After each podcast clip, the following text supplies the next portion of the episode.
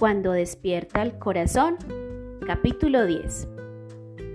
Tres días después de la fiesta, Clarita detuvo a Maco, que pasaba volando en su vieja cicla con un racimo de bananos en la parrilla, y le entregó un paquetico, hermosamente hecho y amarrado con cinta de moño y tal. Llévale esta cosita a tu amigo y dile que por qué me ha olvidado, que no sea ingrato, que si es que ya no le gustó o qué.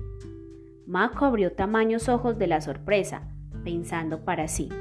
Vea pues, hombre, cómo ya se volteó el Cristo.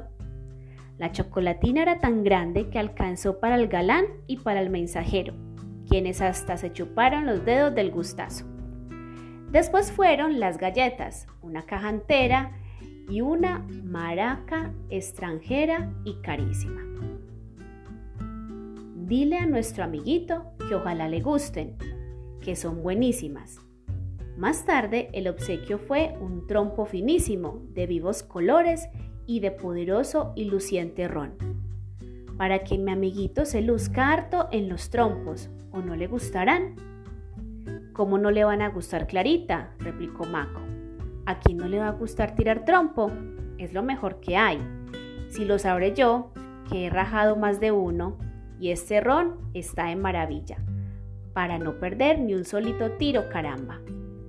A la generosa cascada de dones, a cual de todos más inesperado y cariñoso, siguió un enorme globo de bellos y brillantes colores, hechos por la misma niña, según sus propias palabras para que mi amigo le eche a volar y piense que es una casa habitada por mí.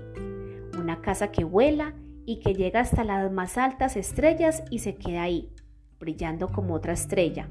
Repíteselo así, palabrita por palabrita. Jocelyn estaba conmovido por tanta ternura y generosidad. Hombre maco, reflexionó un día. Estamos obrando mal. Últimamente Clarita me está tratando bien, sobre todo desde la fiesta, pero de allá que yo sea él, no, no hombre, la estamos engañando, eso no es debido ni justo. No pienses bobadas, hombre. Y la niña envía que envía obsequios y pregunta que pregunta por el muchacho, y ruega que ruega y ofrece cosas a cambio de la verdad, y se enoja y amenaza con romper a llorar y con ponerle la queja a don Rubén, si Maco no le dice por fin quién es quién en el confuso y enredado asunto. Pero Mako continuaba defendiéndose y negándose. Que no puedo. Te lo he dicho mil veces, Clarita. Que sí, que no, que no, que sí. Entre tanto, Jocelyn, cada vez que pasaba por la acera de la casa de la niña y ella lo veía, repetía su tímido saludo de Hola Clarita.